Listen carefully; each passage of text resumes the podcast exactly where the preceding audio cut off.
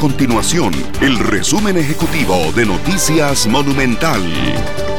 Hola, mi nombre es Fernando Muñoz y estas son las informaciones más importantes del día en Noticias Monumental. Al 28 de agosto el país registra 1.193 casos nuevos de COVID-19, de los cuales 216 son por nexo epidemiológico y 977 por laboratorio, para un total de 38.485 casos confirmados. Se contabilizan 14.664 personas recuperadas en 82 cantones. Por el momento, 411 personas se encuentran hospitalizadas, 140 de ellas en una unidad de cuidados intensivos.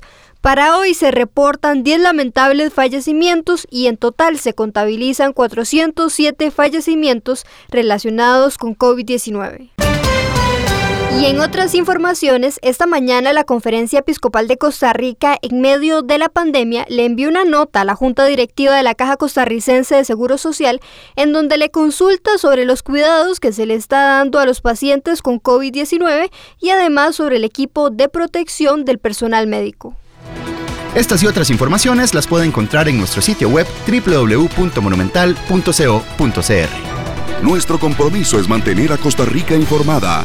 Esto fue el resumen ejecutivo de Noticias Monumental.